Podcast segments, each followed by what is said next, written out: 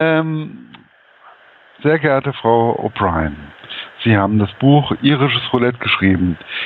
Wie kamen Sie darauf, einen irischen Krimi zu schreiben? Ja, das ist ja das, das irische Roulette ist ja der, schon der, der zweite, das zweite Buch ähm, in der, ich nenne es jetzt mal die, die, die irische Reihe.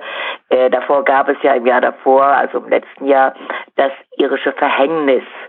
Und ich schreibe jetzt gerade an einem weiteren Buch mit Grace O'Malley, Rory und Peter Burke, dem Stammpersonal, sage ich jetzt mal, von ähm, auch, dass wir im irischen Roulette treffen. Äh, das Ganze ist konzipiert auf, sagen wir mal, fünf oder sieben Bücher, mhm. die alle in Irland, alle in Connemara spielen. Ich habe hm, vorher schon Kriminalromane geschrieben. Davon ist auch einer ebenfalls in Irland, spielt ebenfalls einer in Irland. Also Irland ist für mich zweite Heimat. Mhm. Ich habe lange in Irland und gerade in Connemara in der kleinen Grafschaften äh, Galway und Mayo äh, gelebt, bin dort immer noch sehr viel, habe dort Freunde, Verwandte, äh, enge Verbindungen. Und äh, entschuldigen Sie, ich muss ein bisschen husten, ich habe nicht lange Zeit schwere Grippe hinter mir. Ja, und ähm, so möchte ich die Leser und Leserinnen, wenn sie so wollen, mit einem Kriminalroman, mit einem spannenden Kriminalroman in eine Gegend entführen, die mir sehr am Herzen liegt, die ich sehr gut kenne. Ich will jetzt nicht sagen, ich kenne jeden Stein dort, aber sagen wir, jeden zweiten Stein kenne ich. Und ähm, finde, die Geschichten sind, die überall auch funktionieren würden als Krimi vermutlich, werden dadurch runder, vollständiger, indem sie nach in Irland angesiedelt sind. Wie kamen Sie eigentlich auf die Person Grace O'Malley, die ja ähm, laut Ihren Aussagen ja geschichtliche Hintergründe hat in Irland? Ich habe dann auch ein bisschen gesurft und habe auch mal ein bisschen, ich bin ja auch ein kleines Kind von, ich mag ja auch Irland, vor allen Dingen hinten die Ecke Galway, Cliffs of Moher, finde ich sehr, sehr angenehm. Mhm. Aber äh, die Firma, der, die Firma, ja. Der Name O'Malley war mir da jetzt nicht unbedingt ein Begriff und musste ich einfach surfen. Wie, wie ja, also die O'Malleys sind ein bisschen weiter oben als da, wo Sie gerne sind. Also wenn die Cliffs of Moher zum Beispiel sind ja im County Clare, südlich von Galway. Richtig. Mm, Connemara, Connemara und County Mayo sind nördlich von, also von Galway. Und äh, die O'Malleys kommen aus der aus Mayo. Ähm, die Grace mhm. O'Malley, die historische Grace O'Malley, äh, kommt von Clare Island. Das ist eine Insel, die ganz außen von der großen Clue Bay äh, liegt. Die Clue Bay ist äh, die, ähnlich wie die Galway Bay, äh, eine, ja, da geht die Küste, macht da so einen Knick und am Ende liegt Westport und so wie am Ende von der Galway Bay dann Galway liegt. Und ähm, in, von diesem von dieser kleinen Insel Clare Island, die man auch heute noch äh, gut besuchen kann. Ich war dort häufiger. Da ist der Turm der Grace O'Malley. Da sind die O'Malleys, der Clan der O'Malleys zu Hause und auf der anderen Seite der Clue Bay äh, auf Echo Island, wo ich auch dann die Herkunft meiner Grace O'Malley angesiedelt habe. Das ist nicht zufällig in dem Sinne, weil dadurch kommt dieser sehr mächtige, historisch sehr mächtige Clan der O'Malleys, die es bis heute gibt, ähm, kommt da tatsächlich her. Also wenn Sie da zum Beispiel auf den Friedhof gehen, das ist ja auch schön, so auf die irischen Friedhöfe mit den keltischen Grabsteinen zu gehen, da sehen Sie ganz viele O'Malleys da und auch auf Ecke. So, das ist die eine Seite. Also die Familie, diesen Namen gibt es heute immer noch dort, sehr mhm. verbreitet. Mhm.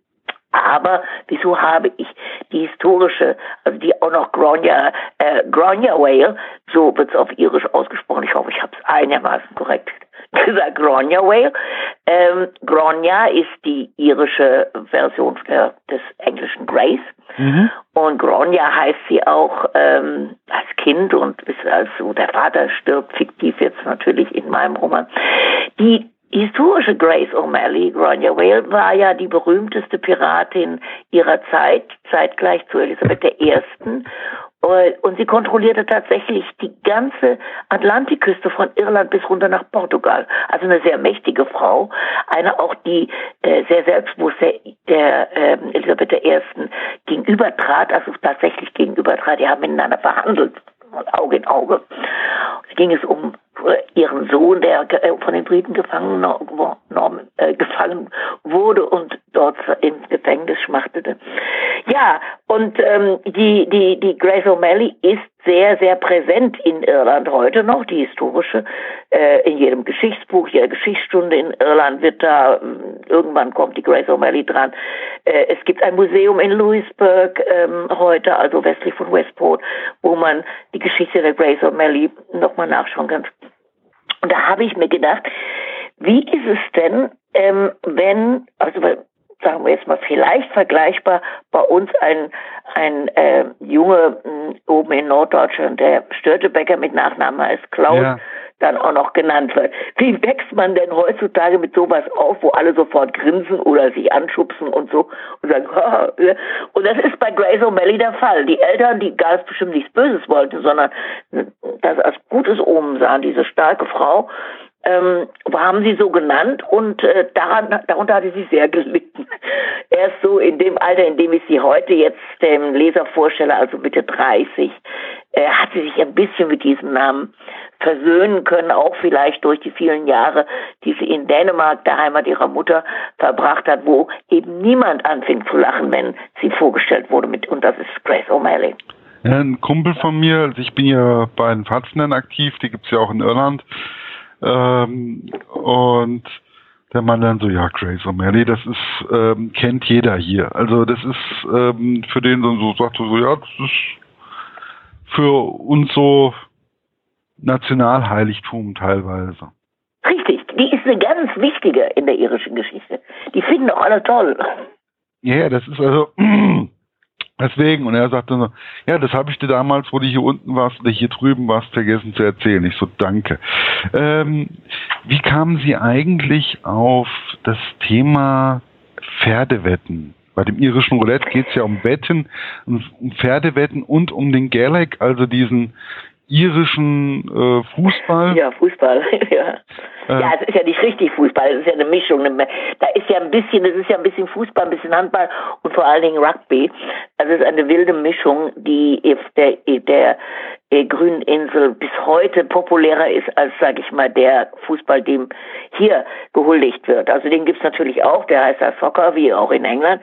Aber äh, der Gaelic, der ist eigentlich das. Nicht? Und wenn man durch Irland fährt, das haben Sie dann sicher auch mal gesehen, dann fahren Sie an, an Fußball oder an Sportplätzen vorbei, da stehen diese merkwürdigen Tore, so die sehr hoch, ähm, zwei Pfosten, die sehr hoch sind und in der Mitte hängt eine Stange und so.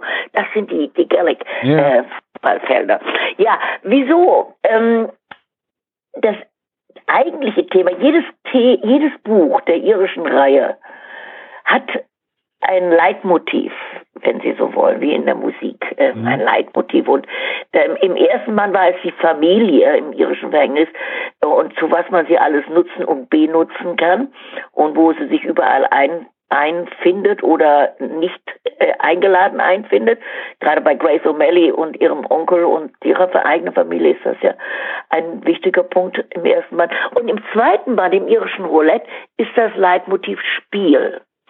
Und ähm, da ist für mich der Auslöser gewesen, die Inspiration, wenn Sie so wollen, zu, ähm, war eine, das habe ich auch in der Danksagung hinten erwähnt, war eine äh, ARD-Dokumentation vor hm, schätzungsweise, ja, das Buch ist ja vor über einem Jahr geschrieben, vor drei Jahren, sage ich mal, zweieinhalb, drei Jahren, äh, über internationale Wettmanipulation, besonders durch Internetwetten, durch sogenannte Wechselwetten, die in den letzten Jahren durch das Internet immer mehr verbreitet wurden und die Manipulation im Sport, äh, die ja immer irgendwie sage ich mal, liefen, mehr oder minder bemerkt, äh, tatsächlich Tür und Tor offen, öffnen. Besonders eben in äh, Mannschaftsspielen wie Gaelic, wie aber auch normalen Fußball, also unseren Fußball, aber auch, und das gibt der ganzen Wettindustrie, auch große, der traditionellen Wettindustrie, auch große, ähm, große äh, Probleme auf, nämlich dass auch im Pferderennen ähm, jetzt nicht mehr im Internet unbedingt auf einen Gewinner gesetzt wird, wie wir das kennen, sondern unglaubliche Mengen an Geld auch auf Verlierer gesetzt werden. Ich wette, dass der und der verliert oder dass der und der an dritter Stelle reinkommt und, und, und. Also der Manipulation Tür und Tor geöffnet werden und dass erst immer weitere Kreise zieht und äh, speziell in sogenannten, sage ich jetzt mal, in sogenannten kleineren Ländern Drahtzieher sitzen. Und da dachte ich auch, das ist sowas für Irland. Und so gab's. Ja, sie sitzt ja überall, diese Wettmafia. Ähm, da gibt's ja auch verschiedene Bücher, die ich auch noch irgendwann zwischendurch auch nochmal lesen möchte. Ja, mein Stapel ungelesener Bücher, der ist ziemlich hoch.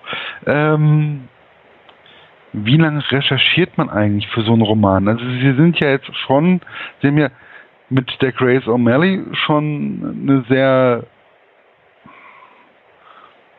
ja, intensive, wo ich mir auch denke, da kann man auch viel recherchieren drüber, über diese Familie O'Malley und dann auch nochmal über das Wetten.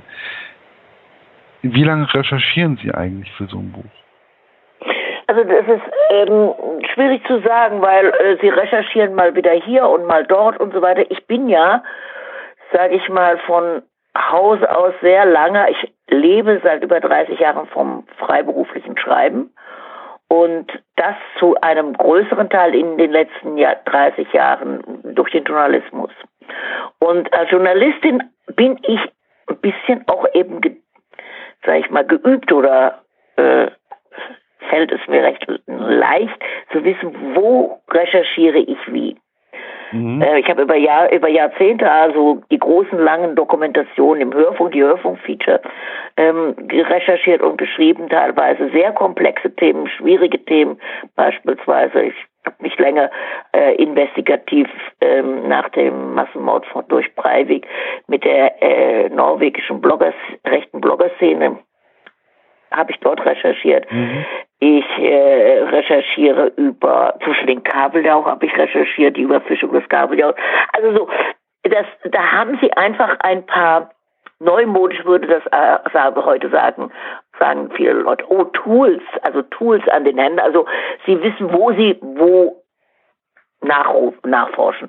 Und bei dem, bei diesem Thema, speziell hier dieser Wett, internationalen Wettmafia, da gibt es doch eine ganze Menge Material, die man im Internet finden kann, die man in Fachliteratur finden kann. Ich habe mich auch selbst an den Benjamin Best äh, gewandt. Das ist der Kollege, der Autor, der diese ARD-Dokumentation sehr, sehr akribisch äh, recherchiert hat. Der hat mir auch ein paar Tipps gegeben, da habe ich auch ein paar Fragen gestellt. Also ähm, so, es, Sie können eigentlich sowas relativ im Moment also im Moment recherchiere ich für den Band, für den dritten Band zum Beispiel, ähm, ohne jetzt zu viel zu verraten, äh, Goldabbau, also Abbau von Gold, von Mineralien und seltenen Erden in Irland. Ähm, das passiert auch und da gucke ich da und gucke ich hin. Und dann bin ich natürlich zu den Galway Races dann gefahren. Ich muss sagen, Herrgott, ich habe noch nie auf ein Pferd gesetzt. Ich war noch nie auf, beim Pferderennen. Und das war für mich unglaublich spannend. Ich habe dann Kontakt aufgenommen vorher zur Recherchefrage mit jemandem vom etablierten ähm, irischen Wettgeschäft und die sind dann mit mir zum, zu den Galway Races und haben mir alles erklärt, was ich erklärt haben wollte. Ich habe sogar auf mein erstes Pferd gesetzt, allerdings ähm, habe ich mir das ausgesucht, mit was ich für den schönsten Namen hielt. Und das hat dann auch gewonnen. Ja, ähm, vielleicht vier, sechs Wochen Recherche und Schreiben tue ich an einem Buch, wenn ich tatsächlich nur an einem Buch schreibe und nicht noch andere Dinge, journalistische Dinge mache. Aber das mache ich nicht. Ich mache jetzt primär ähm, oder bin in der glücklichen Lage, wirklich nur noch schriftstellerisch tätig zu sein. Schreibe ich dann ungefähr acht bis neun Monate an einem Buch von dem Umfang von ungefähr 400 Seiten. Mhm. Sechs Stunden am Tag im Schnitt. Das ist schon. Das werde ich auch. Schon eine Menge eigentlich. Das ist eine Menge, ja. Nicht? Also im hm. Schnitt schreibe ich sechs Stunden Mhm. Es geht natürlich nicht mit Stoppuhr und mit Locher oder so, nicht. Ähm, aber sage ich mal, ungefähr sitze ich drei Stunden, habe ich so eine Session von drei Stunden und äh, dann mache ich meine Pause, gehe einkaufen, erledige andere Dinge, gehe mit dem Hund weg. Ich bin eine Hund, große Hunde- und auch Katzenfreundin und ähm, dann holt der Hund mich sozusagen raus bei Wind und Wetter und dann mache ich meine E-Mails und mein Bürokram und dann sitze ich wieder im Schnitt so drei Stunden. Und auf die Art und Weise komme ich dann zu einem Ergebnis zwischen sechs und acht Monaten. Für, also fast so lange wie eine Schwangerschaft. Für ein Buch. Wie, kam, wie kamen Sie eigentlich zu dieser Person der Dixie, und zwar der, der Hutmacherin? Gut, okay, ja. jetzt bei den Pferdewetten, bei den Pferderennen ist ja, sind Hüte in England und Irland ja relativ populär. Richtig, ganz kam, richtig sind die. Ja. Aber wie kamen Sie eigentlich auf die Idee, gerade so eine Person zu kreieren? Ja, das, das ist das Tolle oder das, ja, das, was am Schreiben, am, am, am schriftstellerischen Schreiben, jetzt nicht im Gegensatz zum dokumentarischen Schreiben, das ich ja so viele Jahre ausgeübt habe, ähm, ist das ja das, was so Spaß macht.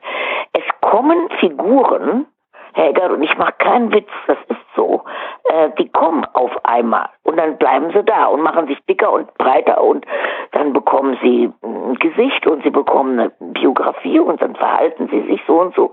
Und bei meinem ersten Roman, jetzt war das war nicht der erste Grace O'Malley Roman, sondern ich habe fünf Romane vorher schon veröffentlicht. Bei meinem ersten Roman, äh, Kriminalroman, der 94 äh, veröffentlicht wurde, da war ich noch völlig verunsichert, weil diese Figuren, die haben ja getan, was sie wollten.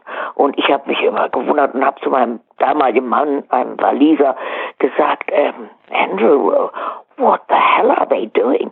Was zum Teufel machen die denn? Ich bin zweisprachig, also das Englisch-Deutsch ist auch eine ganz wichtige Sache bei mir. Ähm, und er als Bildhauer sagte, let them bloody do what they like. Lass sie machen, was sie wollen. Mhm. Wird sich schon finden. Und das habe ich, daran habe ich vertraut. Also auf die Frage jetzt zu kommen, die Dixie. Ich kannte eine vor vielen Jahren auf dem Galway Markt, diesem Samstagmarkt, den es, der da beschrieben ist, den es tatsächlich den bis heute gibt und der ist super und ich äh, liebe ihn sehr, äh, wenn ich da bin. Und da gab es eine Hutmacherin, ich weiß gar nicht mehr, wie die hieß, eine reizende Dame, der ich auch, ich habe immer sehr viele Hüte getragen, ähm, der ich auch etliche abgekauft habe. Und sag ich mal, deren Stand kam irgendwann mal ins, äh, in, in mein Gedächtnis, auf die, wenn ich an den Markt dachte. So, und dann habe ich, es gibt ja nie eine Eins bei solchen Figuren, nie eine Eins zu Eins Sache. Also Sie haben jemanden im wirklichen Leben kennengelernt und dann transportieren Sie ihn oder sie in ein Buch. So ist es nicht. Ich weiß nicht, ob das bei einigen Kollegen so ist, aber bei mir ist es nicht so. Ich denke bei den meisten anderen Schriftstellern auch nicht sie nehmen dann, die, die, die, verwischen sich, die vermischen sich und verwischen sich. Ich ja. kenne eine Irin namens Dixie, die lebt oben in Donegal und das ist eine ganz verrückte Person auch, aber ganz auf eine ganz andere Art wie Dixie im, im Buch. Dann gibt es wiederum eine, eine Freundin, ähm, die in Deutschland lebt, die äh, mittlerweile in Rente ist, die aber ähnlich ähm, eine ähnliche Frisur hat und ähnliche Klamotten trägt. Also verstehen, da, da, da, da sind mindestens zehn Figuren drin.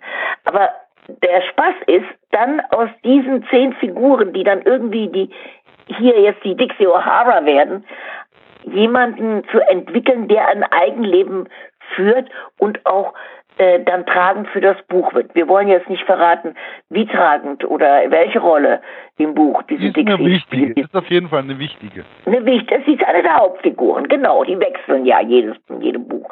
Da gibt es ein Stammpersonal, die drei, Rory, Peter Burke und, und Grace O'Malley natürlich vor allem. Richtig. Aber dann gibt es ja immer wechselnde. Und sie ist eine wichtige Figur.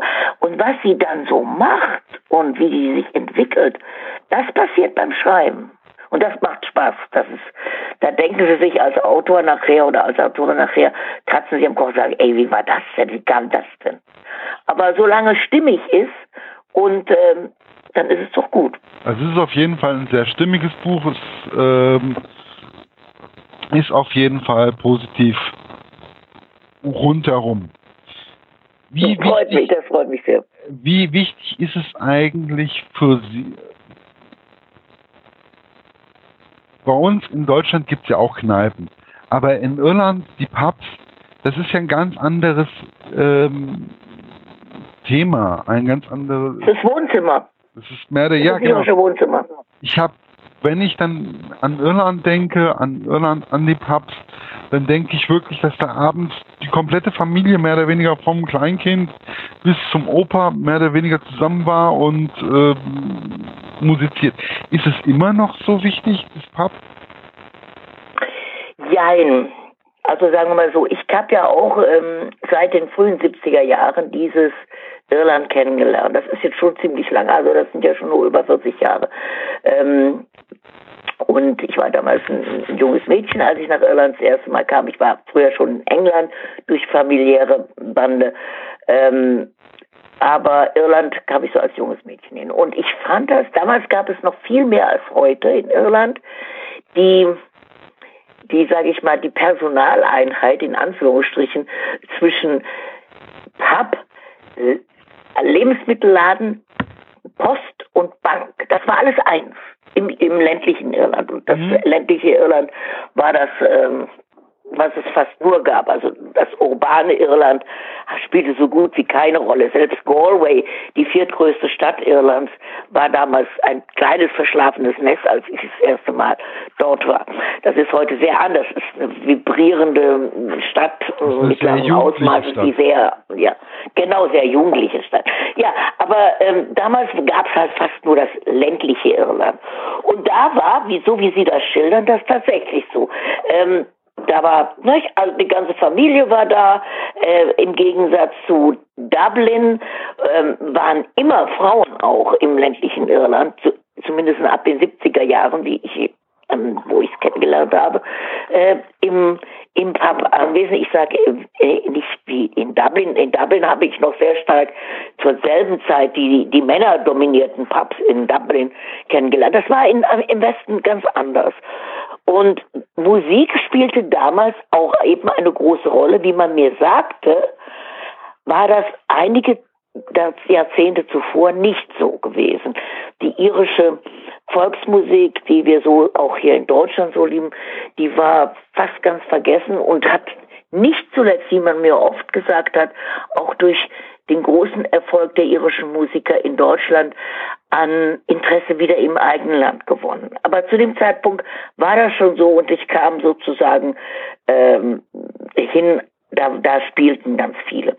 Und das ist heute vielleicht mehr noch als damals, weil die, ähm, die, die, die traditionelle Musik auch eine Identitätsstiftung hat in, in Irland und auch dadurch in, sage ich mal, einer globalisierten Welt, in einer Welt, wo auch man mit dem Flugzeug ganz schnell und relativ preiswert überall sein kann. Die Iren selbst reisen auch sehr, sehr viele junge Iren auch. Die älteren Iren, die sind einmal früher gereist, nämlich ausgewandert und nie mehr zurückgekommen. Aber das ist heute ja ganz anders, Gott sei Dank auch. So, und das alles vermischt sich. Es kommen ganz viele Menschen auch nach Irland, die wollen irische Musik hören. Das ist zum einen, also die, das Musizieren in den Pubs hat eher zugenommen als abgenommen. Aber, jetzt kommt das große Aber auf Ihre Antwort, auf Ihre Frage, die Antwort, ist das mit dem, der Wichtigkeit der Pubs immer noch so. Da würde ich sagen, selbst im ländlichen Irland ist es eher weniger geworden. Also dass da jeden Tag auch Remi Demi und äh, das ist nicht mehr der Fall. Das habe ich mal erlebt in den 80er Jahren, 90er Jahren, aber das ist wenig der Fall. Da kommen mehrere Faktoren dazu. Das eine ist natürlich ein, ein wirtschaftlicher dass einfach viele Menschen auch durch den Tod des keltischen Tigers, also des Wirtschaftsbooms, noch sehr, sehr ähm, finanziell sehr gebeutelt und geschüttelt sind. Viele und hohe Schulden haben, gerade was die durch die Immobilienblase ähm, passiert ist und einfach nicht mehr so oft ausgehen können, sei es in Paps oder sei es woanders. Das ist der eine Grund. Der andere Grund ist, ja, ich selbst bin nicht Raucherin, aber ähm, ist damals Irland war das erste Land, das sich ähm, für ein absolutes Verbot in äh, Rauchverbot ausgesprochen hat, das zum Richtig. Gesetz erklärt hat. Äh, das war noch vor allen anderen Ländern. Norwegen, ein anderes Land, das ich häufiger besuche, schloss sich sehr ganz schnell als zweites oder drittes an. Aber Irland war tatsächlich das erste. Und dann kam, ich sage das, weiß das auch so genau, weil einige, ich habe zwei Freunde, die haben Pubs im Westen. Und die, die haben mir das auch so erzählt und ich merke das ja, ich habe auch gefragt. Und dann kam der dritte Punkt, der hm, war, der liegt jetzt auch ein paar Jahre zurück. Da passierte etwas sehr Gutes auf der einen Seite und wiederum andere haben gesagt, nee, war nicht so gut. Da wurde nämlich die Alkoholkontrolle, besonders im Westen, auf den Straßen, den Landstraßen im Westen Irlands ähm, verschärft. Äh, da wurden die Kontrollen und auch die Promillezahlen gesenkt und die Kontrollen erhöht. So, und was man eigentlich über Jahre, ich sage das jetzt einfach mal ganz ehrlich und offen, und ich habe es ja auch im ersten Buch thematisiert, durch den Tod von Graces Vater, der nachts auf dem Weg nach Hause von einem, einem Wagen überfahren wurde. Ich alleine kenne vier oder fünf im Bekanntenkreis solcher Todesfälle. Ganz tragische Todesfälle. Das ist eine relativ häufige gewesen im Westen Irlands, wo nach Schluss des, der, der, der Closing Times, der, der Schließzeiten, was nicht unbedingt auch bedeutet, dass dann alle nach Hause gehen, aber dass Nein. dann doch etliche Todesfälle ja, äh, etliche Todesfälle auf den unbeleuchteten Straßen passierte. Das ist sehr, sehr, sehr stark zurückgegangen, weil kontrolliert wird. Ähm, und das hat auch zu, laut Aussagen einiger auch Pubbesitzer dazu geführt, dass weniger Leute rausgehen und trinken. So einfach ist es. Äh, und sagen, ach nö, äh, wir können ja dann noch, wenn wir da hingehen, dann können wir doch nicht richtig was trinken und äh, auch dann können wir auch zu Hause bleiben. Also eine Kombination von verschiedenen Sachen. Die ähm, es gab oder es gibt wohl ein größeres, ich sage jetzt mal, ähm, Pappsterben in Irland, besonders im ländlichen Irland. Und äh, was auf der einen Seite bedauerlich ist, auf der anderen Seite, wenn wir jetzt mal hören, aus welchen Gründen das unter Umständen war, nämlich Rauchen und ähm, Alkohol am Steuer, ist das vielleicht äh, ja eine Entwicklung, die man sagt, wo man sagen kann, ja gut, das kann man auch anders lösen. Aber wenn man in einem Pub ist, abschließend, ist es so wie nirgendwo sonst auf der Welt in einem Pub. Ich bin jetzt nicht so überall auf der Welt gewesen und auch nicht überall in die Kneipen gegangen, aber sowas wie einen irischen Pub gibt es tatsächlich nirgendwo. Es gibt, es gibt keinen Vergleich. Also ein irisches Pub äh, ist, laut meiner Erfahrung auch, etwas ganz anderes. Es ist ein ganz anderes äh, Ambiente. Wenn man mal die Möglichkeit hat, in ein richtig irisches Pub in Irland zu gehen, sollte man das auch auf jeden Fall mal tun. Auf jeden Fall. Ähm, Ich, ich habe vielleicht noch abschließend dazu. Ich habe vor drei, vier Jahren habe ich einen, einen äh, Interviewtermin gehabt in einem irischen Pub mitten in, in Irland, also im, im Zentrum da ungefähr, wo der Shannon fließt. Oh. Und ähm, war da in diesem Dorf noch nie und kam an, bin direkt vom Dubliner Flughafen mit, mit dem Auto dahin gefahren, zwei Stunden, kam gegen, auch gegen zwei Uhr an, Sonntag, Sonntagmittag, gegen zwei, halb drei an. Und äh, man erwartete mich, also es ging um ein bestimmtes Thema. Ich sollte diesen, diesen speziellen Pub auch neben noch ein paar anderen ähm, präsentieren in einer Zeitschrift. So, und da kam ich an und kam erstmal kaum rein. Es war wie immer an einem Sonntag rappelvoll, nicht? Also ne, so wie ich bin Kölnerin, ähm, so wie es bei uns Karneval immer ist, also absolut voll. Ja, ja. Und schließlich zwängte ich mich dann durch und dann sagte der Wirt, und ich sagte, ich bin die Soße, also, uh, come here, love, you join the madness. Ne? Und äh, also komm rein, meine Liebe, und äh, äh, und und und komm und zu unserem unserem Wahnsinn, unseren ja. sonntäglichen Wahnsinn. Und so ist es. Es ist wirklich so, also es ist, wenn man in ein irisches Pub reingeht, auf ein Dorf oder so, man lernt auf einmal, ja, also man lernt einen halben Ort kennen teilweise.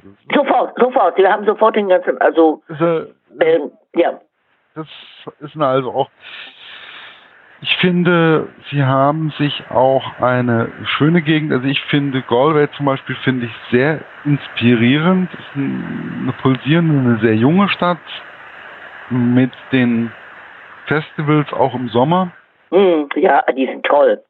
Oh, Galway Film Festival, Galway Arts Festival, Galway Literature Festival. Ganz vibrierende Stadt. Es ist eine ganz vibrierende Stadt, es ist eine ganz vibrierende Umgebung und ich finde, ähm, dass dieses irische Roulette für mich persönlich auch eine Art von Werbung für Irland war, weil Das soll einfach mit einfließen. Es ist, und das, da lege ich großen Wert drauf, meine Kriminalromane sind keine Reiseführer, äh, die als Krimis an, äh, angelaufen kommen. Ähm, aber ich möchte die Leserinnen und Leser neugierig machen, wenn sie es noch nicht kennen, dahin zu fahren. Und insofern haben Sie recht. Das ist eine Art Werbung. Komm, guck dir das selbst an. Das ist, das ist ein, ein kleiner Eindruck, den ich vermitteln will durch meine. So sind die Leute drauf. Komm und guck dir es selbst an. Insofern haben Sie recht, ja. es ist für mich, ähm, es ist nicht gewollt. Also es ist jetzt nicht so, jetzt guck dir an, wie toll Irland ist. Irland ist nicht nur schön oder ist nicht nur Nein, toll. und das beschreibe ich aber auch. Und das beschreiben sie auch. Sie beschreiben die kompletten Facetten, weswegen ich einfach auch ähm, doch so viele Fragen auch Bezug auf Irland mehr oder weniger gewählt habe, nicht nur auf den Krimi, weil ansonsten verrät Ja. man sich ja sowieso irgendwie, wie es jetzt eigentlich ausgeht oder was da jetzt eigentlich drin vorkommt. Und ich finde, dass diese, dieses Land Irland sollte man einfach kennenlernen. Richtig. Und ich habe einige Leserinnen und Leser getroffen, auch auf meinen Lesen, also Lesungen, die ich ja ab und zu habe, mit dem irischen Verhängnis und jetzt auch mit dem irischen Roulette, die dann kommen und sagen, Frau O'Brien, wir haben jetzt richtig Lust, dahin zu fahren. Wir möchten das sehen. Ich habe auch auf einigen Blogs hier gelesen, im, bei dem ersten- Roman, der das irische Roulette ist ja noch nicht so lange, ist ja knapp vier Wochen draußen. Ähm, die haben geschrieben, wir haben nachdem wir den Roman zu Ende gelesen haben, geguckt, wie viel die Flüge oder von wo aus wir nach Dublin fliegen können und dann rüber. Das ist doch toll. Das, so soll es sein, wenn man neugierig macht auf dieses Land und auf die Menschen. Und mir war es auch eben wichtig, und wenn Sie 40 Jahre dieses Land sehr gut kennen, zehn Jahre davon habe ich dort gelebt, ähm, dann wissen Sie auch, äh, wie alles dem, was man gerne hat, was man lieb hat, die Schwächen und die Sachen, die nicht so toll sind. Und die werden aber auch beschrieben. Ne? Die, die lustigen und witzigen Iren, ähm, herzlichen, die haben auch ihre andere Seite. Und das war mir ein wichtig in der Person Grace O'Malley als Kunstgriff, wenn Sie so wollen. Ähm, man kann auf sein eigenes Land oder auf etwas, was man sehr gut kennt, am besten schauen, wenn man mal weg war. Das heißt, von außen reinschaut. Das ging mir mit Deutschland so, das geht mir auch mit Irland so. Ähm, in Irland kam es automatischer, weil ich nicht gebürtige Irin bin, sondern Wahlirin, wenn Sie so wollen. Ähm, Deutschland habe ich lange Zeit verlassen, um in Irland zu leben. Ähm, und kam dann zurück und habe dann von, auch von außen auf Deutsch, auf mein eigenes Geburtsland geschaut. Also und das versuche ich durch die Grace O'Malley, die war weg eine Zeit, die war in Dänemark aus bestimmten Gründen, die wir im Laufe der Bücher noch erfahren, Mm, und kommt zurück und sieht auf einmal ihr Land anders, weil sie einen Vergleich hat. Sie sieht, wo ist es anders, äh, wie war ist es woanders und sie selbst als Irin hat sozusagen ein paar Jahre Auszeit vom Irischsein gehabt. Und das lässt sie wieder auf ihre Mitmenschen, irischen Mitmenschen, anders blicken. Nicht, nicht von einer anderen Warte hoch herablassend oder, oder, oder um, ohne Selbstbewusstsein. Nein, nein, schon auf Augenhöhe. Aber eben ein, ein distanzierende, einen distanzierteren Blick.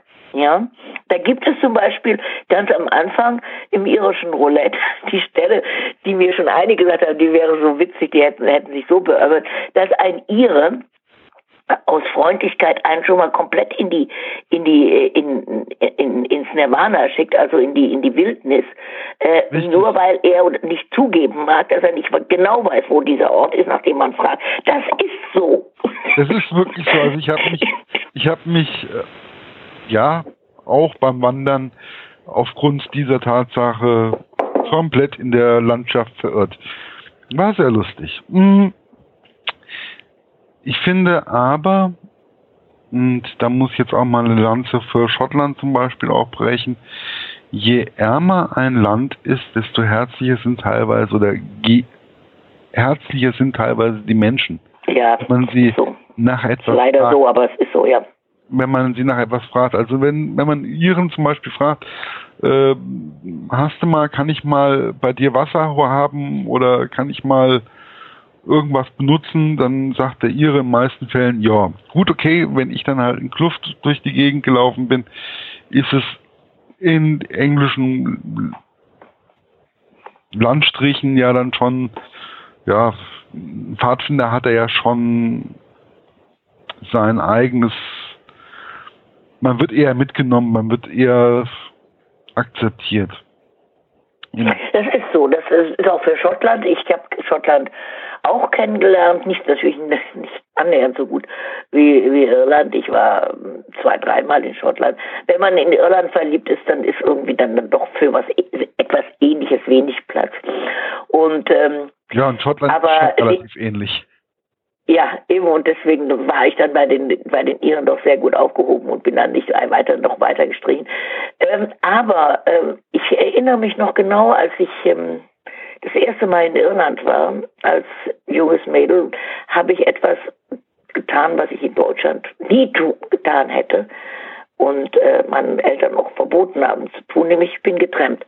Und ähm, in Irland geht das bis heute sehr unproblematisch und ist auch nicht gefährlich und man, so weiter. Also das Gefährlichste am nicht, Man sollte nur nicht unbedingt den Daumen hochheben, sondern man sollte die Hand ausstrecken. Ähm, ja, ja, weil, ja, das auch. Aber, ja. Weil das ansonsten wird man eher weniger mitgenommen. Wenn man es hier wie in Deutschland macht, den Daumen hochhebt, mh, hm, schwierig mit mitgenommen werden. Ja, also da kann ich mich jetzt nicht mehr so entsinnen, aber Sie haben da sicher recht. Aber äh, das Entscheidende äh, war, wir sind, äh, ich bin zwei, dreimal mit zwei anderen getrennt. Also wir waren zu dritt, drei Mädels mit Rucksäcken. Mhm. Ähm, und das, das war, wie gesagt, bei meinem ersten Besuch in Irland, 71. Und äh, da ist, die Autos halten sofort.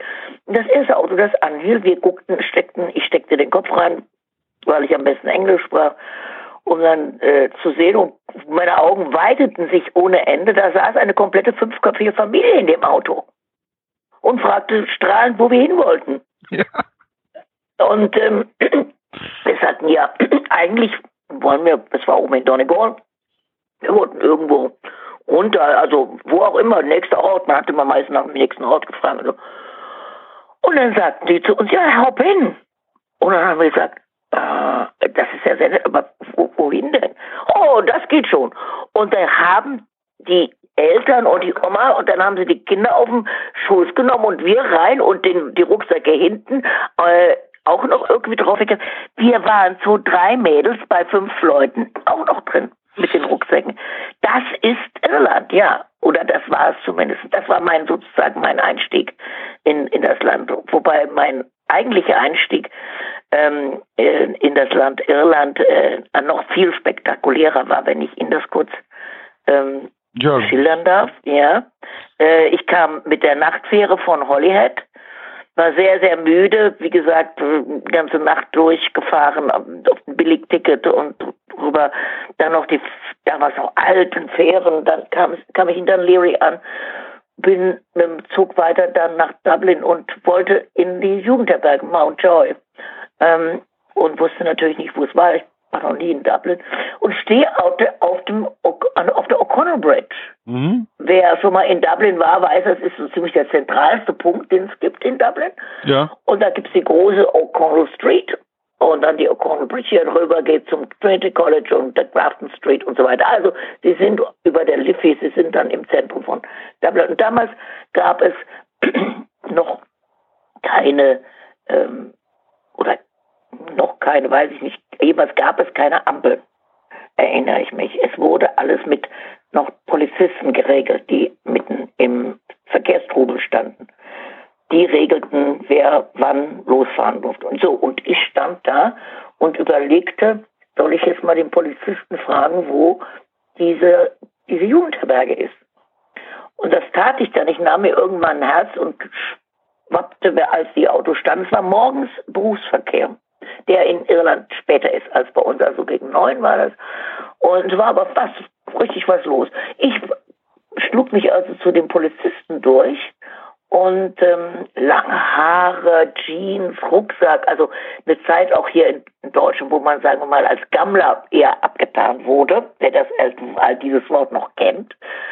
So, und der beguckte mich und aber gar nicht skeptisch und fragte ganz freundlich, was ich ihm wollte. Und ich fragte, ja, ich wollte gerne fragen, ob er mir bitte sagen könnte, wo, wo ich zur Jugendherberge komme. Wie, was ich da für einen Bus nehmen muss und so. Und er sagte, hat er mir das erklärt und dann passierte folgendes. Sagte, wo kommen Sie denn her? Wo kommst du denn her? Und ich aus Deutschland. Oh, ob ich schon mal da war? In, nein. Dann schrieb er mir auf, ob ich Papier hätte. Ja, habe ich. Wo ich überall in Irland hin müsse. Was seiner Meinung nach das Spektakulärste war. Um uns herum brach der gesamte Ver äh, Verkehr der Dublin, der, die irischen Hauptstadt Berufsverkehr an dem Morgen zusammen. Aber niemand hupte ungeduldig oder schrie was aus, brüllte was aus dem Fenster. Alles wartete ganz geduldig, Verkehr brach zusammen, dass so lange bis der Polizist dort aufgehört hatte, mit mir zu reden und mir eine lange Liste mit allen möglichen tollen Orten, die ich dann noch abgeklappert habe, ähm, gegeben hat und mit einem, und er hofft mir, er hofft, dass ich einen wunderbaren Aufenthalt haben werde und bald wieder käme und God bless und alles. Das war mein Einstieg in Irland. Ja, das ist unvergesslich. Es ist, äh, ich kann da auch ein paar Sachen erzählen.